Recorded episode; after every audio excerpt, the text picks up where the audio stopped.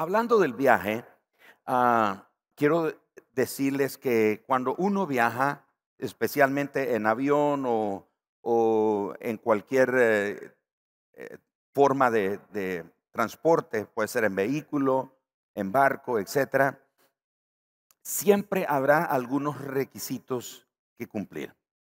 Siempre habrá algunas cosas que, que uno debe de atender.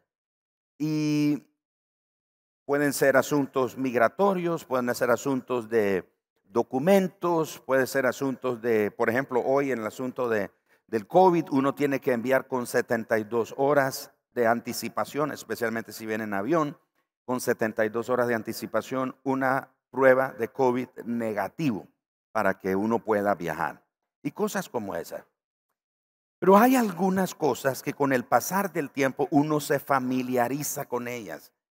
Y al familiarizarse con ellas, uno se acomoda. Uno pierde el interés.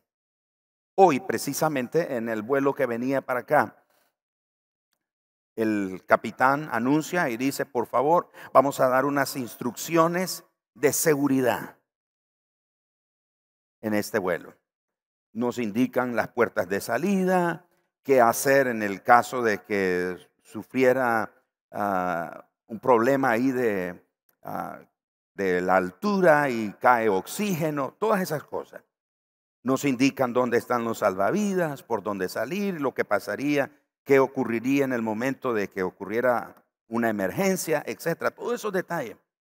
Y yo estaba observando hoy, precisamente, que mucha de la gente, la mayoría de las personas que venían en ese avión, y es posible que se repite eso todos los días del mundo, alrededor del mundo, este comportamiento de la gente. No todos prestan atención. La mayoría dice, eso yo ya lo sé. Ah, ya, ya sé. Además, nunca sucede.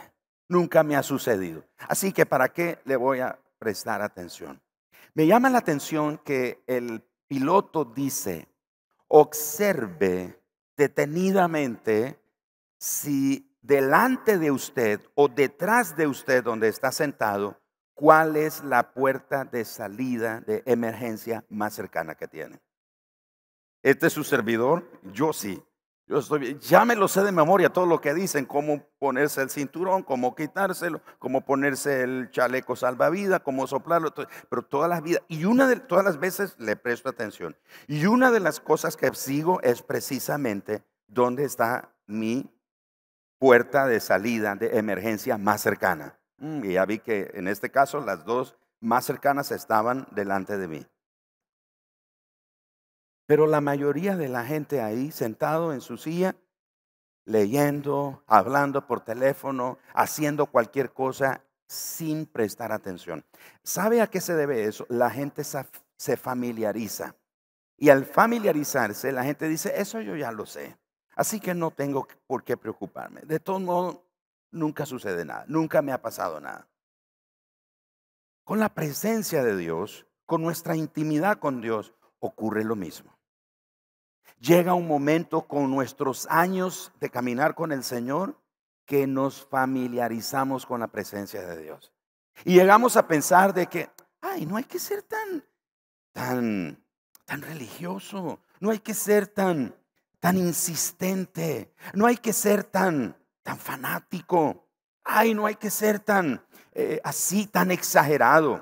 Oremos, pero que sea algo ligero. Leamos la Biblia de vez en cuando. Busquemos a Dios cuando podamos. Pero si no tenemos tiempo, no hay problema. De todos modos, Dios está con nosotros. Ahora, todos sabemos que el Señor es, sí está con nosotros. Yo estaba leyendo esta semana precisamente la historia de, de, de Sansón. Y Sansón pensó que la vez que le cortaron el cabello, él pensó que esta vez me libraré como las otras ocasiones. Y el texto bíblico dice, y Sansón no sabía. Sansón no sabía que el Señor se había apartado de él. ¿Por qué Sansón no se dio cuenta que Dios se había apartado de él? Porque él estaba jugando con su cercanía con Dios. Cayó en una familiaridad. y lo que era santo lo convirtió en algo común. ¿Me estoy explicando? Entonces Sansón no se dio cuenta, no percibió que la presencia de Dios ya lo había dejado. ¿Por qué? Porque él jugó con el asunto de la familiaridad. Nos acostumbramos a la presencia de Dios. Es más, llegamos a calcular cómo es la presencia de Dios. O llegamos inclusive a encerrar, a encajonar la forma en la que Dios se mueve en nuestra vida. Ah, cuando Dios me toca o cuando siento la presencia de Dios, siento un escalofrío en la columna, diría uno. O dice, no, a mí me agarra un tite en la pierna derecha y yo siento que es Dios que está tocándome o sintiendo su presencia. Otro diría, no, es que yo lloro inconsolablemente. Así que yo sé cuando Dios está tratando conmigo. El peligro es de caer en la familiaridad. Y en esto de nuestra intimidad con el Señor, es algo de lo que nosotros tenemos que tener mucho cuidado y tenemos que ponerle mucho interés y tenemos que ser intencionales en ello. En Apocalipsis capítulo 3, en el versículo número 20, si usted me acompaña, leemos el mensaje que el Señor le manda a la iglesia de la Odisea. Y dice, he aquí, yo estoy a la puerta y llamo. Si alguno, ¿quién es alguno? Noten eso. Por favor, noten eso. Si tiene una Biblia en físico, subráyelo. En digital no se puede subrayar la frase, le subraya todo el versículo. Pero si tiene una Biblia en físico, subraye esa palabra. Si alguno, ¿notan eso? No dice todos. Quiere decir que algunos estaban como distraídos. Estaban familiarizados con la presencia del Señor. Y dice, si alguno oye mi voz y abre la puerta, entraré a él y cenaré con él y él conmigo. Dos cosas de este versículo. Uno, generalmente le aplicamos este versículo a los inconversos, ¿no es cierto? Andamos evangelizando o le hablamos a alguien de Cristo. Mire, amigo, entrégale su vida a Cristo. El Señor está a la puerta y lo llama que se arrepienta. Sobre ese punto, ese pasaje Sí, se, lo podemos aplicar a un, a un inconverso, pero ese pasaje no es para inconverso, ese pasaje es para la iglesia, o sea, para nosotros. ¿Dónde está la iglesia hoy? Aquí, nosotros, somos nosotros la iglesia. Así que ese versículo es para nosotros. Ahora, ¿cómo es posible que el dueño de la casa esté afuera? ¿Cómo es posible que el dueño de la casa está golpeando a ver si alguno de los que están dentro, distraído por sus tradiciones, distraídos por su religiosidad, distraído por sus prácticas rituales, distraídos por tantas cosas, por actividades ministeriales, por eh, un sinnúmero de cosas, por el trabajo, por lo que sea, distraídos familiarizados sí con la presencia del Señor, entiendo la presencia de Dios, pero la he rebajado a algo tan común que no me doy cuenta que el Señor está golpeando. Pero a mí me llama la atención ese versículo. No dice, si todos oyen, ¿notaron eso? Dice, si alguno, quiere decir, dentro de todo el gran cuerpo de Cristo, habemos algunos que estamos distraídos. No le damos importancia a la presencia de Dios creemos entender todo de la presencia de Dios. Creemos entender todas las cosas espirituales. Creemos que ya lo sabemos todo, que no necesitamos. Y dice el pasaje, he aquí yo estoy a la puerta y llamo. Y obsérvelo, si alguno oye.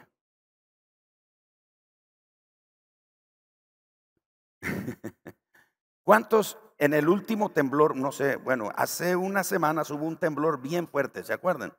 Bien fuerte. Yo no lo sentí. Es como que el Señor mandara decir, si alguno sintió el temblor que ocurrió el otro día, que diga su testimonio. Hermano, yo no lo sentí. Yo estaba bien dormido. Me desperté por mi hija que llegó a la habitación y dice, está, está temblando. Y mi esposa también dice, está temblando. Y yo no me di cuenta. Así que yo estaría dentro de esos que el Señor dice, si alguno puede decir que si sintió el temblor, yo, yo no lo sentí. Estaba en otra cosa. ¿Qué estaba haciendo? Dormido. me acuesto y yo no estoy pensando, hoy va a temblar. ¿Y si tiembla hoy? ¿Qué voy a hacer? No, me acuesto a dormir. Lo mismo es con la presencia de Dios. Nos acostumbramos a ella. No somos intencionales en, en, en añadir más cosas, en buscar más de Él. Siempre creemos que lo sabemos todo. Así que Jesús dice, si alguno oye mi voz, pero aquí surge esta pregunta. Y la pregunta es, ¿qué nos detiene de escuchar la voz de Dios? ¿Qué es eso o quién es ese que nos detiene de escuchar la voz de Dios?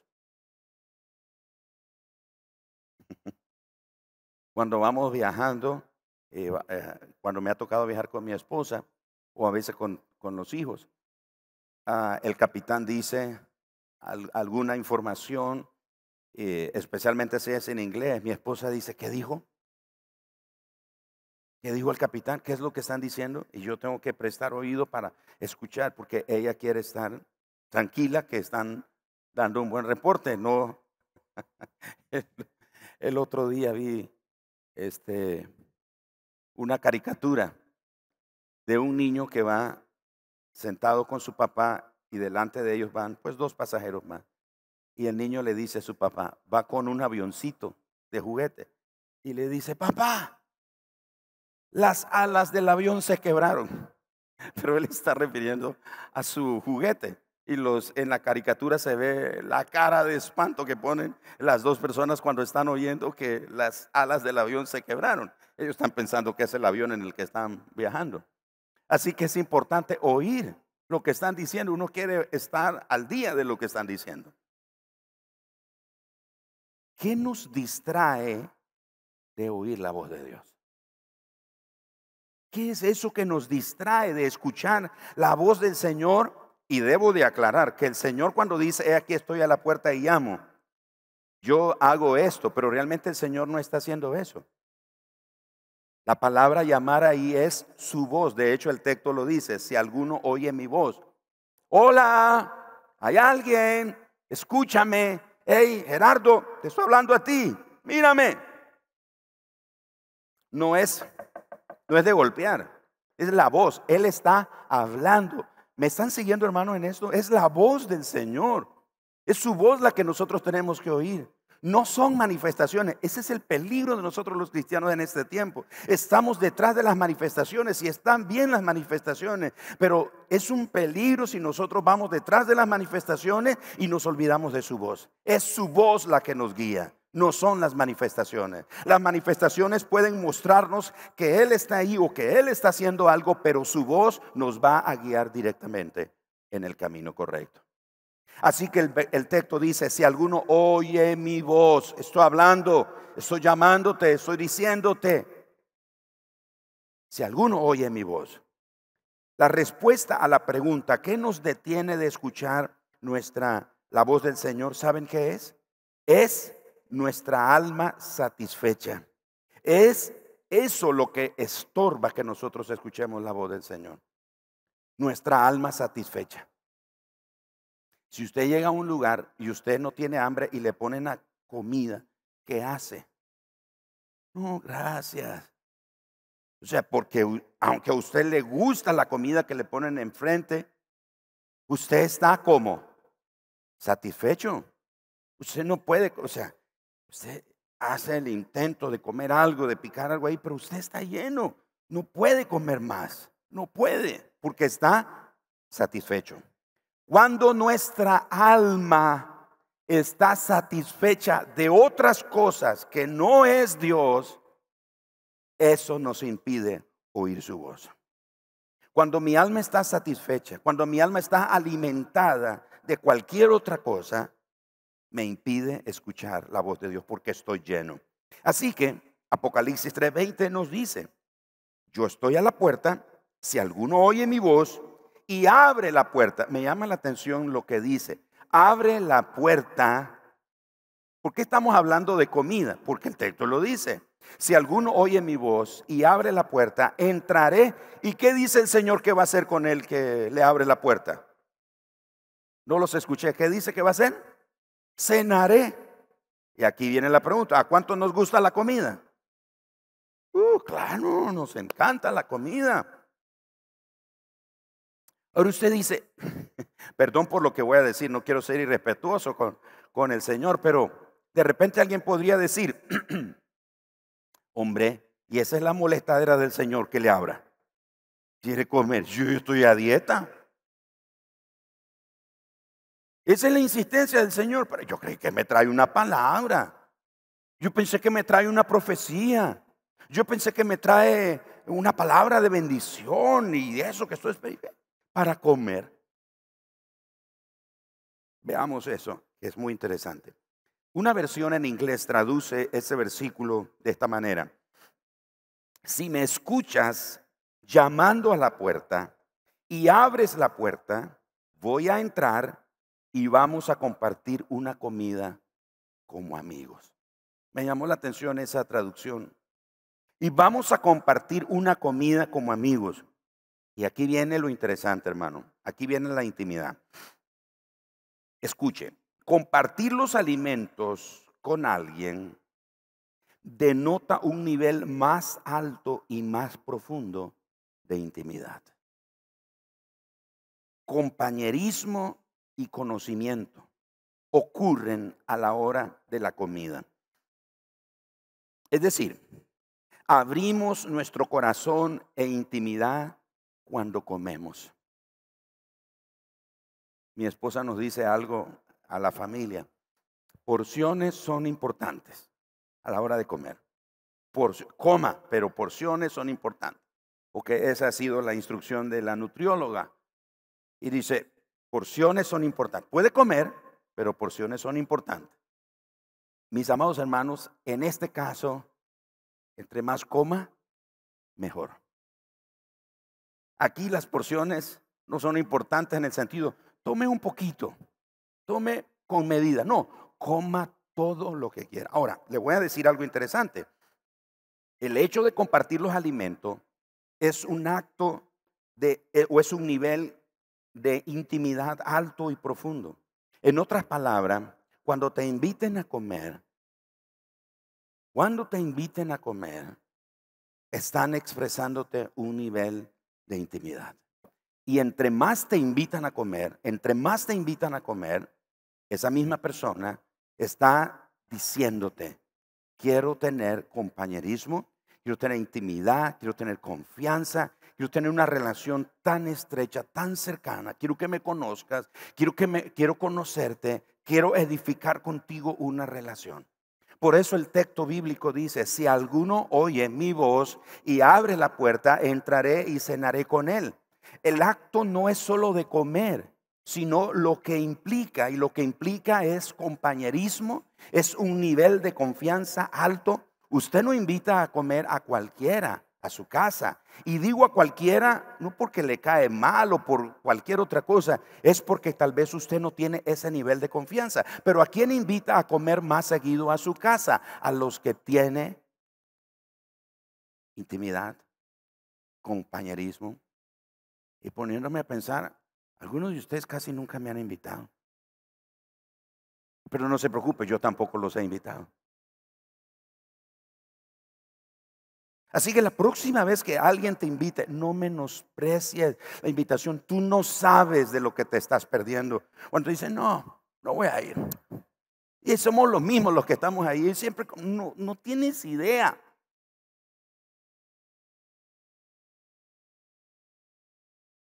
Aunque sean, como decían nuestros antepasados, aunque sean frijoles parados, pero qué rico los frijoles parados. Para los que nos ven en internet frijoles parados, o sea, frijoles recién cocidos, pues. Qué rico. Ahorita, que estuve ahí en, en, Panamá, me llevaron a desayunar y eh, vi en el menú tortilla. Yo dije, mm, yo quiero tortilla. Yo estoy pensando en la tortilla aquí de mi tierra y me salen con una tortilla. y le digo al hermano que me eso no es tortilla. Lo voy a llevar a Nicaragua para que vean lo que es tortilla. Pero bueno, esa es la, cultura ahí. Pero el punto es este, mis hermanos. Entre más te inviten a comer, más intimidad, más compañerismo. Así que el Señor nos está diciendo, ven, acércate, come conmigo, déjame entrar en tu vida, déjame entrar en tus situaciones que vives todos los días, déjame convivir contigo, déjame conocer los detalles, los pormenores, porque cuando uno está comiendo, hermano, uno comparte cosas. ¿Sí o no? No, uno no está compartiendo la receta, lo hice de esta, no es cierto. Bueno, sí comparte receta, pero eso es secundario. Lo que uno comparte es de ver, ¿y cómo vas? Aquello que me contaste, ¿cómo, ¿cómo saliste de aquello? O te preguntan, ¿y cómo te sientes? O qué bueno que vino a mi casa, qué bueno que pudo compartir. Y cada vez que te invitan, hermano, por favor, cáctelo. Están desarrollando una vida de relación y compañerismo. Ahora imagínense, el Señor nos está invitando que escuchemos su voz, abramos, Él entrará y tendrá compañerismo con nosotros. Ahora, ¿sabe cuál es el problema? Y voy terminando con esto, es este. Sí, yo ya conozco de Jesús. Yo ya conozco a Jesús. Si yo les pregunto a ustedes aquí, ¿cuántos conocen a Jesús? Les aseguro que todos vamos a levantar la mano. En el entendido de conocer, pues que ya sé que Él es mi Señor, mi Salvador, que yo oro en su nombre, etcétera, etcétera. Pero ¿realmente lo conocemos? ¿Realmente conocemos su voz? ¿Realmente conocemos lo que le agrada a Él? ¿Realmente conocemos lo que le desagrada? ¿Qué es lo que lo apasiona? ¿Conocemos eso? Conocemos la dirección que Él nos está dando para este tiempo, para el momento que estamos viviendo. ¿Qué te ha dicho el Señor en la prueba que estás pasando? ¿Qué has aprendido? ¿Qué has escuchado del Señor en lo que estás viviendo ahora? En el episodio que estás viviendo ahora en tu vida. ¿Qué es lo que te ha dicho el Señor? Así que el hambre es clave para saber si procuramos o no tener intimidad con Dios. Ahora, ayúdenme a decir qué feo. Digan conmigo qué feo. Y no le estamos diciendo a nadie qué feo. Pero qué feo es invitar a alguien a comer y que no coma. Porque sí puedo llegar, pero no como. Imagínense, el Señor me invita a comer y digo, Señor, ¿sabes qué? Este, Gracias. Eh, está bien, aquí voy a estar, pero no voy a comer, Señor. Qué feo. ¿Sabe por qué feo? Porque le estoy diciendo al Señor, no quiero tener compañerismo contigo. ¿Me estoy explicando? No quiero tener intimidad, no quiero conocerte. Yo estoy en mi asunto, yo tengo mis cosas en que ocuparme. Así que no me hables. Aquí voy a estar, pero no voy a comer. No sé qué le ha pasado, si le ha pasado a usted, pero a mí me ha pasado. A veces yo he invitado a gente a comer y y dice, no, no voy a comer. ¿Ah? Y yo lo invito porque quiero tener compañerismo, quiero conocerlo, quiero desarrollar una amistad con esa persona. Pero me dice no. Hace unos años el hermano Orlando y el hermano Marlon Elías me acompañaron en un viaje a, Estados Unidos, a la iglesia ahí en Dallas. Era un banquete, hermano Orlando, ¿se acuerdan? Un banquete de gala que nos invitaron. Y entonces nos dijeron que comiéramos y nos servían. Y llegaban los meseros y nos hablaban en inglés. Me acuerdo que el hermano Marlon dice, no se preocupen, nosotros solo digamos yes. Y se acuerda, hermano Orlando, se acercaba el mesero y nos decía, nos hablaba en inglés y nosotros, oh yes, yes. Y nos quitaban el plato y nos traían otro lleno. Y dale nosotros comiendo. Y llegaba otro, otro mesero y nos volvía a hablar en inglés y nos, oh, eso. Y dale que se llevaban el plato y nos traían otro plato lleno con comida. ¿A cuántos de nosotros el Señor nos ha estado invitando a comer? Tener intimidad con Él. Y qué feo es decirle, Señor, estoy lleno de otras cosas, Señor. Y aquí hay un principio. ¿Sabe cuál es el principio? Vamos a tener hambre de lo que solemos alimentarnos. Vamos a tener hambre solo de aquello de lo que solemos alimentarnos. Nuestra alma va a desear aquello que le solemos dar? ¿Qué es eso que le solemos dar a nuestra alma con la que se alimente? Ocio, pereza, duda, incertidumbre, desconfianza, ansiedad, temor. ¿Qué?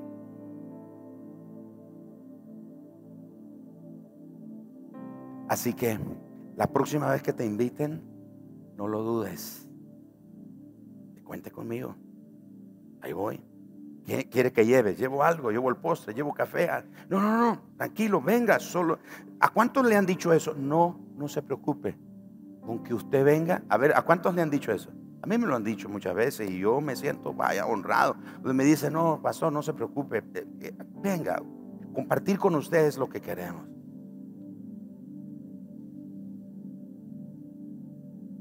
Así que la comida produce intimidad. Es como la oración. La oración produce intimidad con quien uno ora.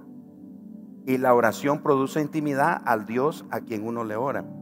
Hoy podríamos decir que la comida produce intimidad, acercamiento, conocimiento. Ahora imagínese el rey de los cielos, el príncipe de los pastores, el Señor de señores, el Rey de reyes. Si alguno oye mi voz, qué triste, no todos oímos la voz. Yo no quiero ser de los que están distraídos. Y eso que yo me, suelo distraer, puedo distraerme fácilmente. Pero yo quiero oír su voz. Pero para poder escuchar su voz necesito dejar de alimentar mi alma con aquellas cosas que me tienen satisfecho, para tener siempre hambre de su presencia. Porque cada vez que me siente a la mesa con Él, voy a aprender algo nuevo. Escucharé sabiduría nueva. Escucharé exhortación nueva. Mi fe será avivada.